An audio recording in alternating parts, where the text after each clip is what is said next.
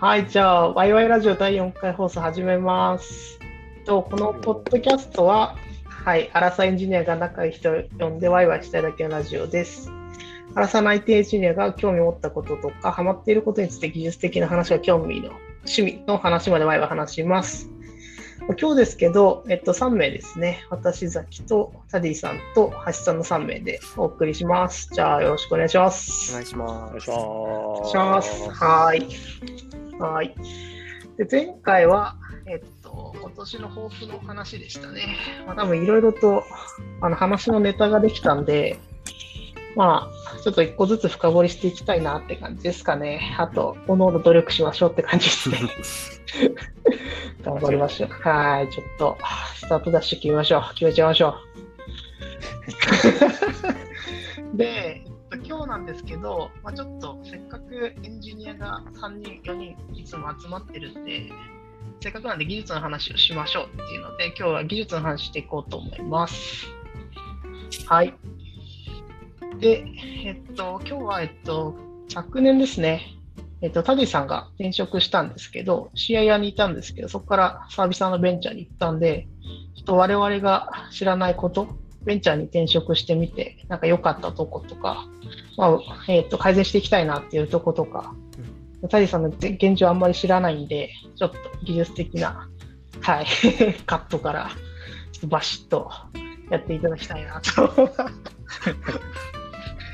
ております。はい、じゃあ、喋りますね。はいはい。すごい、喋りにくいハードルが上がってるんですけど。バシッとね。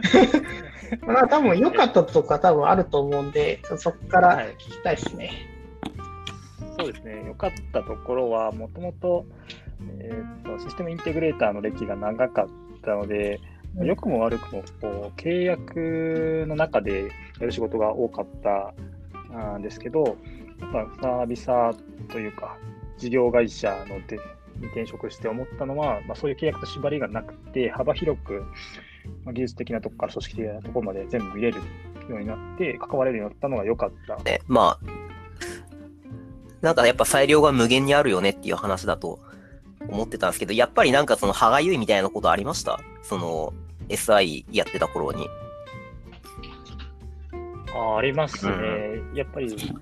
こう、自分は解を知ってるけど、解というか、こうやった方がいいんじゃないっていうのは知ってるうんうん、そこの先はやっぱりその、なんていうんですかね、今のプロジェクト的には関われなくて、別プロジェクトとしてもらわなきゃいけなかったりとか、別ベンダーさんがそこを担当してるとかっていうので、こう、自分が関われないみたいなもどかしさみたいなのはあります。うんうんうん、なるほど。なんか、フェーズとかも結構その期限で切られたりしますよね。多分、請負とかで期限、期限スパッと切ってそこで終わりみたいな感じが多かったんじゃないですか、以前は。そうですね。なんか運用とか。うん。あの、皆さん同じ会社にいたからあれですけど、ややっぱプロジェクトもこう、いくつもやっている中で、うん、一つの特化型のプロジェクトっていうのは、なかなかなかったかなっていうのがあったので、うん、なんか、その辺はもどかしかったですね。なんか一個に全身全霊みたいな感じにはなりませんもんね。どうしても。まあ、それが普通な感じですよね。うん、まあ、複数もその当たり前みたいな感じでしたし。はい。確かにね。それで言うとなんか、一社の課題に対して、まあ、それこそ雑多にあるけれど、なんかフルコミットっていうのが、今の、あれですかね、良さとして合ってる感じが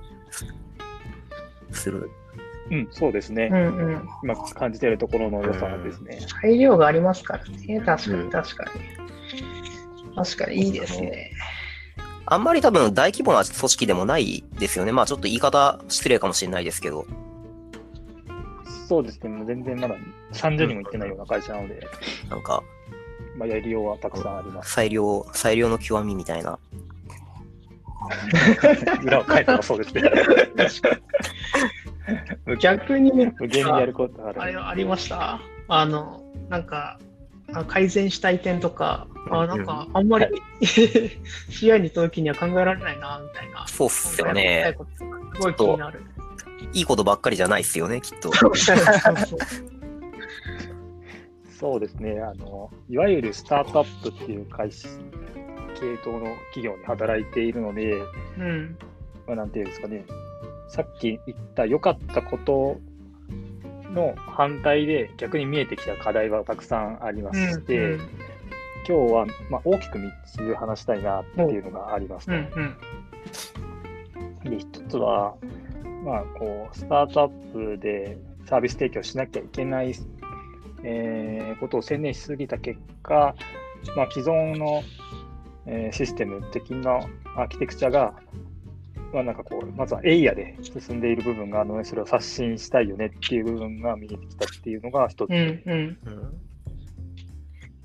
で、二つ目が、そのアーキテクチャも変えていきたいんだけど、それと合わせて開発フローも、まあ、人数が最初は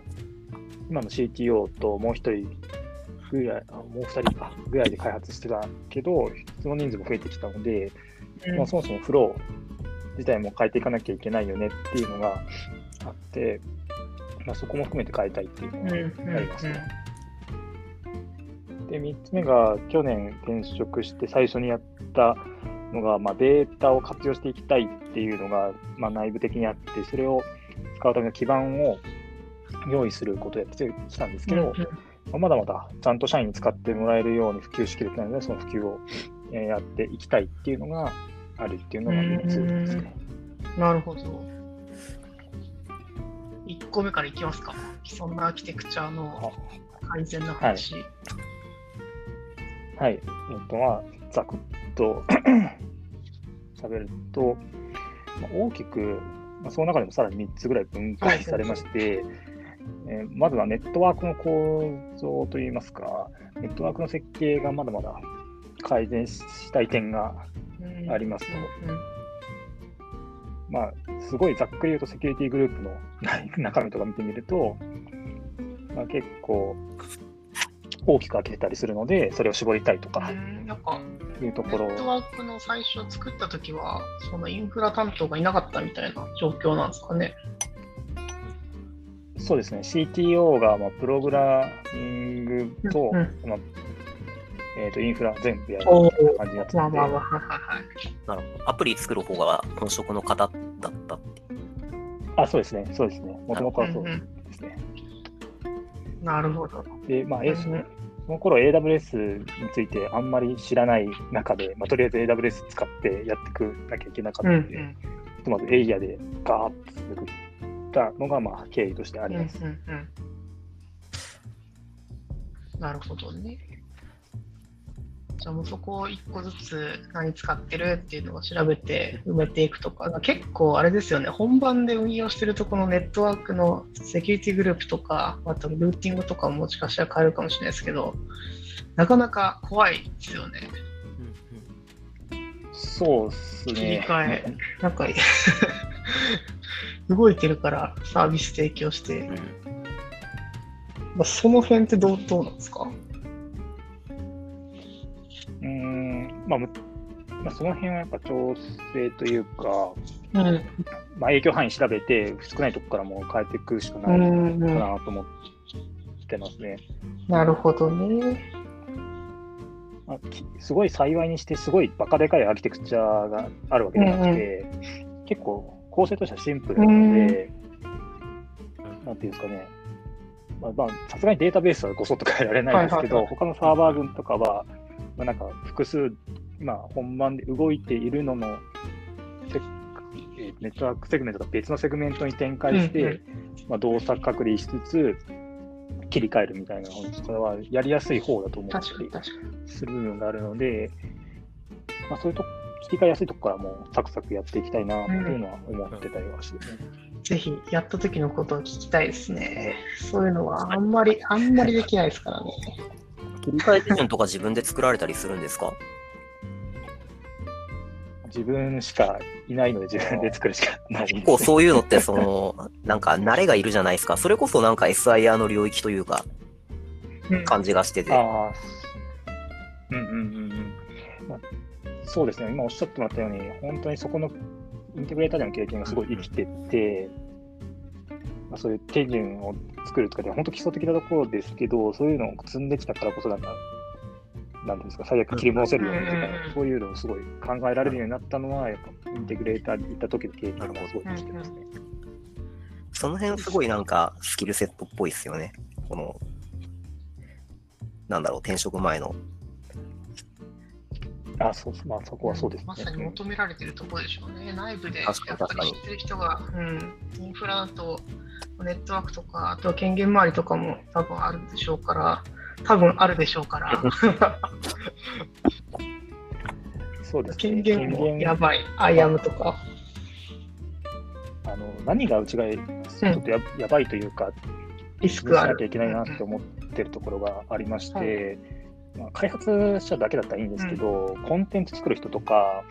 マーケターとか、結構 AWS の IAM ユーザーは払い出してて、でその中身見てみると、まあ、フルアクセスとか結構ざっくりまあ 分け与えているので、まあ、怖いんですよねっていうのはあって、まあ、幸いにして事故は起こってないけど、うんうん。まあ、そこら辺の適正化はしていきたいよねっていうのはもちろんある。うんうんうん。逆にあれですね、その、えエンジニアじゃない人たちがその IAM ユーザー持ってるっていうのは、結構そのリテラシーが高い方々なんですかね？マネコン見れるってことなんですか？マネコン見てます。うんマネコン見て、例えばそのコンテンツアプローチしてスリ直でプットしたりとかしてるんですけど、はいそこはすごいリテラシーが高いというよりかはもうもう進めてもらうためにはもう権限払い出さないといけないので、あ、ほ他にやりようもないっていうことですか？みたいな感じで進んでるっぽい人なんかも、なるほど権限くだ。さいみたいな感じで、自分の方に問い合わせくるので、それはあれですね。なんか、どこでどんなインシデントが起きたかみたいなことが特定しづらいですよね。なんか、不意に事故が起こっても、その原因ここじゃねっていうあたりがつきづらいだろうし。なんか、そう似たようなイベントをなんか、あれですね、AWS のゲームデーかなんかで見たような気がしますね。確かゲームでなんかなんかね、セキュリティがテーマの回でそういうのがあった気がします、確か。その、そういうシミュレーション、なんか状況で、へえ、面白い。勝手に IAM 変えられるみたいな、あった気がする。やるゲームデーだと思いながらちょっと聞いてましたでも。最低限、うんうん。ユーザー、ユーザーが分かれてるのは、共有アカウントとかじゃないっていうのは、まあ良かったですね。確かに確かに。そうっすよね。うん。なんか、そうですなくて、それこそ、なんか、なん、何でしたっけ？サイバーダックとかでしたっけ？クライアントの方に寄せていくようにするとか、触らなくても済むようにしたいっていうのが、もうありま、ありそうですね。まあ、個人的にはそう思いますね。なんか、参戦的に今後どうしていきたいとかあるんですか、うんえっ、と、まあなんかあまりガッチガチにしちゃうとうん動きづらくなっちゃうと思うので、まあ、そういうネットワークとか権限制御とかのセキュリティがしっかりしてると動きやすくなると思うんですよね。うんなんかこう、安心して使える環境が目指していけるかなって個人的にうん。思ってたりするので、まあ、その最低限の利用ルールを決めるっていうのをやりたいと思ってて、それによって新しいサービス使いたいとかの時も利用ルールがまあ最低限決まってるから動きやすくなったりとか、組み込む新しいアーキテクチャを組み込みやすくなるんじゃないかなって思うので、その辺の最低ルールを決めたいなっていううのは思います。ん。いいですね。やっぱそういう立ち上げの時って、あんまり、うん、なんか、あれとしてはぜひ共有してほしいなとは思いますね。確かに。なんか、はい、セキュリティ、会社によってセキュリティレベルって違うと思いますけど、動き、セキュリティとなんかその、何、使いやすさって廃反な感じじゃないですか。なんかそこの塩梅をぜひやってみて、はい、どうだったかっていうのは聞いた、聞きたいですね。確かに。うん。そっかそっか。そっか話した。じゃあちょっとその話は、ちょっと次やってみて、はい、ぜひ共有してください。次行きますか。はいちょっとまだまだ用があるし。開発フローの話ですよね。次が、はい。えっとですね、今の開発フローがですね、すごいざっくり言うと、ローカルで開発して、まあ、テテストして、まあ、すぐデプロイみたいな感じになってるんですよ。本番アカウント1個しかなかったこともあって。で、そうなった時に、最近起こった問題とかあるんですけど、まあ、動かないよねみたいな問題が起こったりとかしてるんですね。まあ、こうして同じ本番、本番にデプロイしたけど、本番の疑似的な環境とかがないから、そこでデプロイしなかっしてテストしなかったことが影響してたりもして、もうローカルで通ったら OK っつって、もうそのままプレレクでマージされたから、本番デプロイして、だか期待通り動かなかったみたいなのが直近であったりしたんですよ。まあ、逆にこれまではそういうのはあんまなかったのかもというふうに思ってたりするんですけど、まあ、本番上げる前に一回ステージングでやりたいよねっていうのは個人的に思って、最近フロー組み込んでもらったんですけど、まあそういうのも含めて、まあ、なんていうんですかね、AWS も開発者の人、まあ CTO に比べるとまだまだ知らないことが多いうんうん。ので、まあ、ここういう癖とかサービスの特徴あるよねっていうのを開発者の人にも入ってもらえるように、えー開発作る中に、えーと、今は自分が作ってますけど、AWS のリソースを作る I インフラストラクチャーズコードとかを書いてもらってレビューするみたいなのを回せるようにしていきたいと思っているし、まあ、一部 まだまだ手動になってるところがあって、デプロイがえー俗人化しちゃってるので、そこを自動化したいっていうのもうんあります。確かに。それは事故、事故に、事故になりそうですからね。まあ、実際、まあ、社内システムなんですけど、動かなくうんて事故ってるので、それは良くねえなっていうのはやっぱ、あれですか、その辺のシステムってのは、いわゆる VPC の上で動いてる、まあよくあるアプリケーションって感じなんですか？それともラムダファンクションとかそういうのですか？はい。動かなかったのはラムダですね。まあ、これはちょっと問題が深いん お、です。喋りたそうですね。あの、あの、デプロイするのにスクリプトを使ってるんですけど、そのスクリプトの、まあ、中身がよる、まあ、なんていうんですかね、あの、お手製、そうですね。大お手製スクリプトでやってて、まあ、そこでうまくいかなかったっていうのが、まあ、ありますと。まあ、ちょっとこれはこう内部的な事情なので、あんまり話さないですけど、でも結構そこで、あんまよくねえなっていうのを思ったので、まあ、直せるようにしうんたいっていうのはありうんうんます。まあ確かにあの自動化したしたいですからね、おのおの。うん ルールが決まってなきゃそうね。なんか、それこそサーバーレスフレームワークとかサムに乗せ替えたりとか、そんなことができるだけでも、うんちょっと違ってくるかもしれないですね。はい。でそういうのはやっていくべきですよね。やっぱ既存で使ってるものを置き換えるとやっぱ結構体力いりますけど、少しずつでもなんかどこか誰か別の人が作ってるあの AWS が提供してるものとかに寄せていった方がメンテナンスいいですからね。まあね、そうっすよね。ノウハウが、うん、ノウハウそうそうそうそうが、インターネットにノウハウがあるっていうのは、そうそうそうそうそうそう。まあ、絶対そうとそう思いますう。うん、調べは出るから、あのその人に聞かなくてもいい。やっぱ俗人化は悪ですな。うん、まあ、今のやり方でなんかスピード出てるんならって感じはするし、もう、まあ、しするんですけどね。別にそこを変えることで、その、なんかデプロイのミスとかが減らないんであれば、まあ、無理して変える必要もねえかなっていう気はするんですけど、うーん、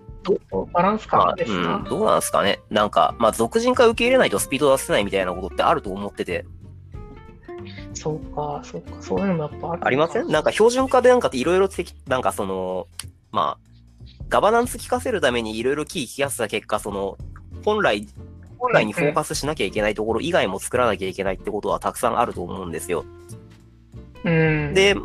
なんだろう、その標準化っていうものを一旦脱ぎ捨てて、この、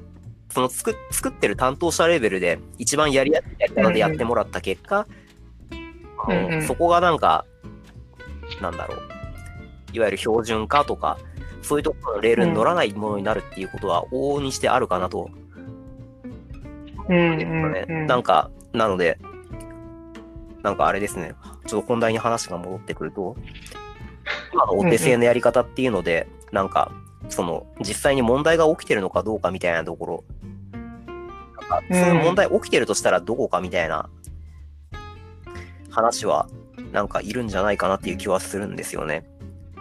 それこそなんかデプロイのミスがそのスクリプトのとこに起因してるんだったら、なんか標準のやつに載せ替えて、標準っていうか、コミュニティが出してるやつ、置き換えてみようっていうアプローチが、まあ一つは正解やという気もしますし、うんうん。うんうん。まあなんかお手製って見ると、我々みたいな SIR は標準化って言いますから、この、言いたくなるよね。なったんですよね、なんか。まあわ、でも確かに僕人化してるのにも理由があるから、ちゃんとそこを聞いて、影響とかもちゃんと考えてやらないと、人が少ないですから、全部標準化、標準化っていうのも、うん、目的についての手段だから、うんうん。実際、うん、ちゃんと考えなきゃね。実際うまく回ってるんですかね、その、そう、お手製のスクリプトって。まあ多分回ってないから今みたいな話が出たんだと思うんですけど。まあ、そうですね、事故ったのは今回初なんで、まあ、ちょっと変えたいなっていう気にししたいっていうのはあって、まあ、それは、えーとまあ、開発チームもそうですし、地域いいですね。OK が出たので、うまあ、とりあえず変えたいっていうのはあります。より、スターさんの頑張りに、ちょっとまたそ、それもやっぱりやってみて、いろいろと問題もあると思うんで、うんうんやはり改善したしていくこともあると思うんで、それもちょっと勉強のために、スターさんやって教えてくだそうさ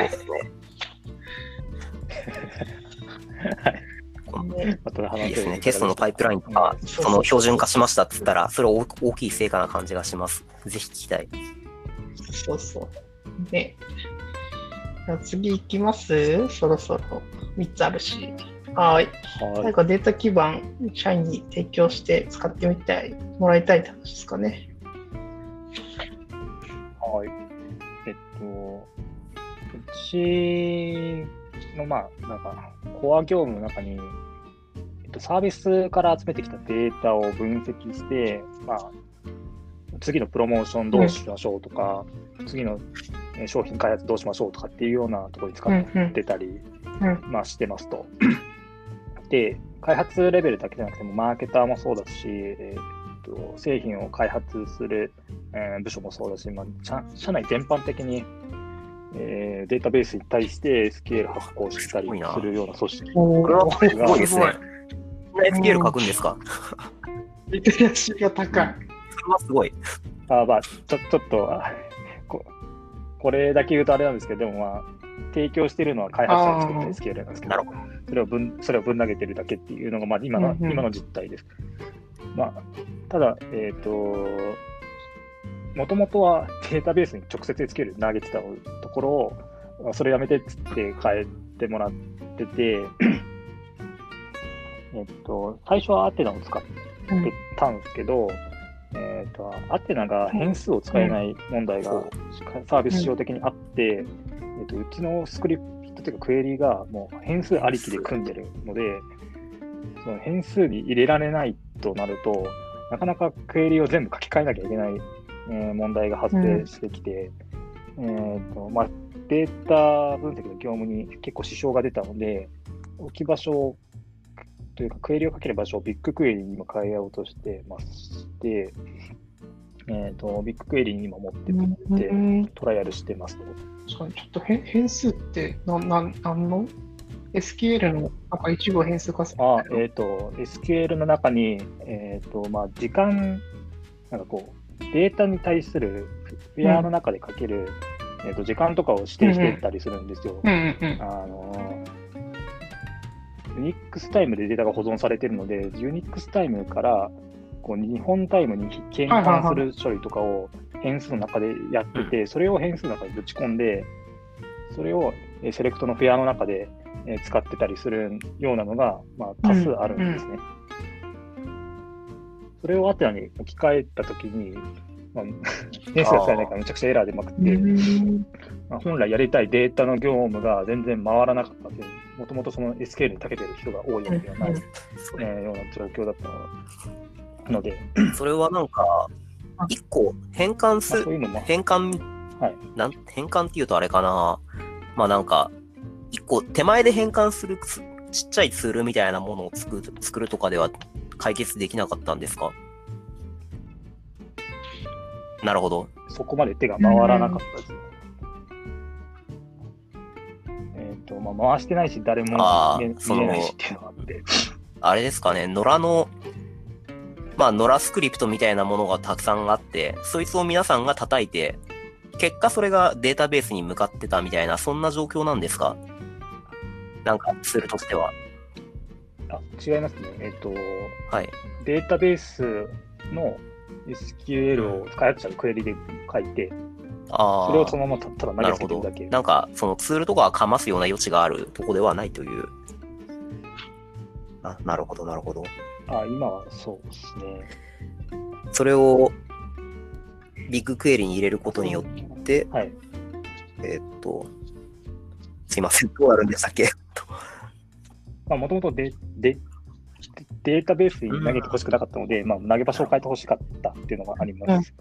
で、パワーもアテナよりもビッグクエリの方が高かったので、まあ、ビッグクエリでいいでしょうっていうのを、まあ、社内的に、えー通して、えーあとは、えーっと、ビッグクエリに直接投げてほしくて、触ってほしくないので、うんその間に OSS のリダッシュってやつをかませて、リダッシュからビッグクエリにクエリを投げてもらうような感じにリダッシュなんか結構いい噂聞きますね。可視化まあ、普及はかなりしてるですねそんなことできるんだ、リダッシュ。なんか可視化ツールだと思ってました。基本は投げたクエリを可視化するのが、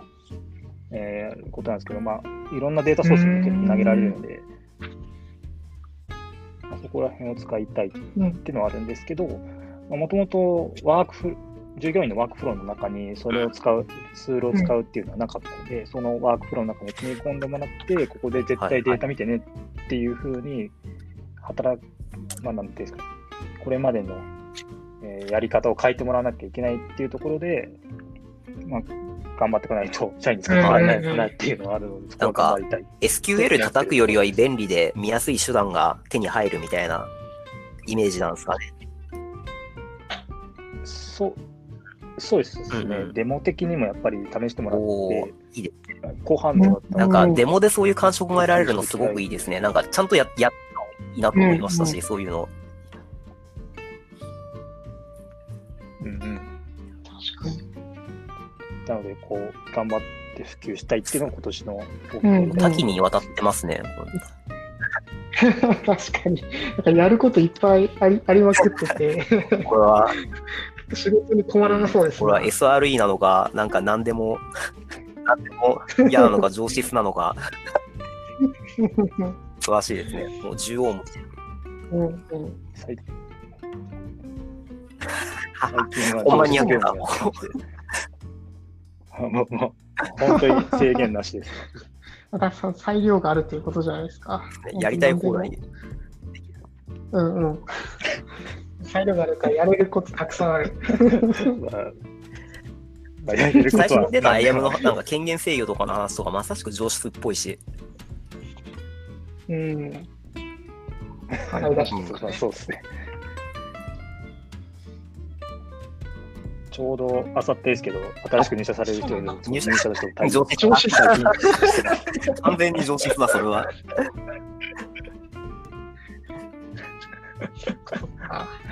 あまあまあ、やれることが多うんうん。任せてもらえるのはおありがたいに確かに。もうあれっすな、結構サービス、サービス側に転職して、裁量も増えたし、まあ、改善点はありますけど、なんか、いやなんか目的と、あえっと改善点と自分がやりたいこと、やっていきたいことっていうのがだいぶ見えてると思うんで、なんかすごい楽しそうっすな。うん。うんうんうん楽しいですね。やることが多いけど。これからいろいろと問題も出てくるし、なんか成果も出てくると思うんで、これにどうやってしたかっていうのは今後、このラジオで共有してくれさるとすごく勉強になるので、お願いします。うん。また、はい、ネタ持ってきてそうっすねじゃあ多分今回30分だけでも結構駆け足になっちゃったんでで、なんか、そうそうそう、2回にしてもいいかなぐらいの感じだったな。もうちょっと聞きたいことはすごく確かだったから、もうちょっと細かくしてもいいのかもね。あの話す内容を。そうですね。うんうん。ちょっと、また聞かせてください。はーい。じゃあなんか話しましょ30う分ぐらいなんで、一旦今日はこの辺で終わりにしましょうか。そうですね。はーい。うん。はいじゃあ次はちょっと何話すかまだ決めてないけど、ちょっとこれから考えていきまそうすか。ですね。まあ、誰か我々の仕事の話でもするのかっていううんうん。流れ的にはそんな感じっぽいかな。うん。仕事か趣味か、ちょっとテーマを絞って話したいなと思ってます。うん。じゃあ今日はここで終わりにします。お疲れ様でした。バイバイ。ありがとうございました。バイバイ。さあバイバイ。がとうございました。バイバイ。